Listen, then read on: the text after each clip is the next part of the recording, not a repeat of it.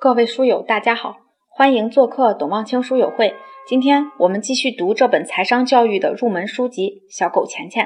前面我们说到了基亚有自己的梦想相册、梦想储蓄罐，并开始坚持执行。但帮助父母还清债务这个梦想，对于一个十二岁的小女孩来说，的确很困难。于是她去询问钱钱的主意。钱钱说，对于陷入债务危机的人来说，一般有四点忠告，做好这四点，基本就可以避免债务危机。第一，欠债的人要毁掉自己所有的信用卡，因为人们在使用信用卡的时候，往往比用现金的时候花得多。这个我们自己应该很有体会。现在国内都是扫码支付，大家可以看看自己的月消费额，确实比用纸币要多。再一个，花纸币的时候，钱要从手里一张一张的数，而现在扫码支付或者用信用卡。花一块跟花一百块差不多的程序，没有钱从手里经过的感觉，自然没觉着自己花了很多钱。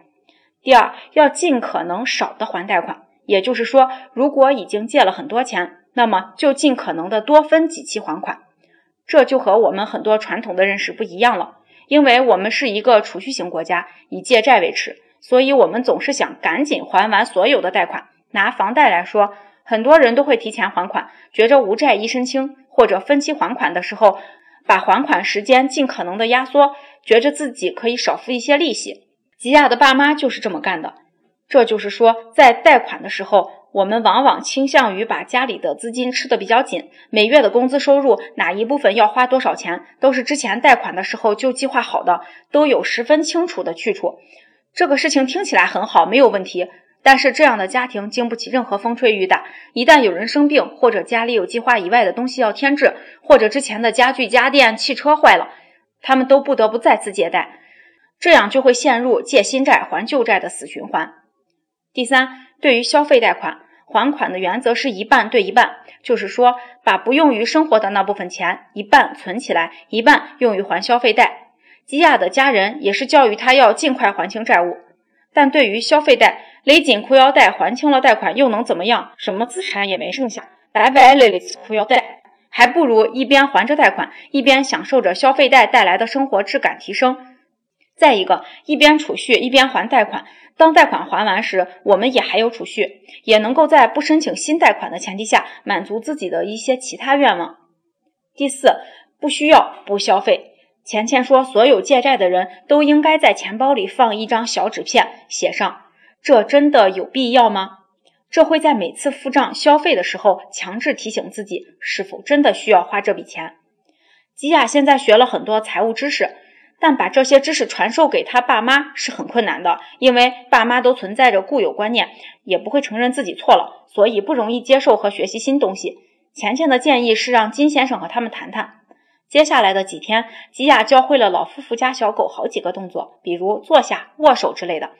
老夫妇很满意，也都给基亚付了他该得到的工资。老夫妇觉着，自从基亚负责带狗之后，他们自己的生活也好了很多，所以问基亚是否愿意早上也带他们家的狗出去散步。为此，他们愿意每天再出两美元。现在，基亚的收入一直在增长，他要开始学习如何管钱了。管钱这事儿听起来很简单，似乎把钱紧紧攥在手里就很好，但事实绝对不是这样。我们传统观念上，大部分人把一生积攒的钱都放在银行，每次发工资就存点，觉得自己也省吃俭用，管钱还管得很好。但若干年以后，他一定会得出一个结论，就是他把油放成水了。但他不认为自己管理钱的方式不对，他认为是国家不断的印钱，把他的钱稀释了，个人没有能力阻挡。这就是我们的悲哀。人总是不愿意承认自己的错误，把错误的原因总是归结于他人或者其他因素。反正就是我没错。如果我们还不学习正确的理财观念，我们还是按照父母教给我们的那一套错误的理念，我们一定会沿着他们走过的路再来一遍，再次把油放成水。到底该怎么管钱呢？一定要学习。那怎么学？学什么呢？一般有两种方法，一种方法是向会管钱的人请教，一种是找书学。如果你找不到身边会管钱的人，那么就好好在董望清书友会里跟着我们一起学。除了这本书，我们还会给大家带来很多的理财经典书籍，从财商教育到具体投资该怎么做，都有经典书籍带给大家。我们也会按照这些知识给大家整理出大家能落地、能简单实操的版本，大家一定不要错过。我们先来看这本书上是如何看待管钱这个问题的。有一天，金先生的女司机开着劳斯莱斯来接钱钱和基亚。吉亚问司机：“您开这么大的车，您不害怕吗？”司机说：“金先生教我们如何建立自信，和他一起工作的人都在写成功日记。”吉亚就惊呆了，原来真的成功人士都是这么树立自信的。然后他给司机说自己也在写成功日记，这回该司机惊呆了。他没想到这么小的孩子就已经走在了如此正确的道路上。见了金先生，先是钱钱和金先生一顿亲热，然后金先生和基亚一起散步，聊聊钱钱的日常。当金先生知道基亚的成功日记、梦想相册、梦想储蓄罐之后，他祝贺基亚已经走在正确的道路上，但他建议基亚不能因为任何人而放弃自己的梦想。基亚还说自己的老妈已经嘲笑过自己一波了。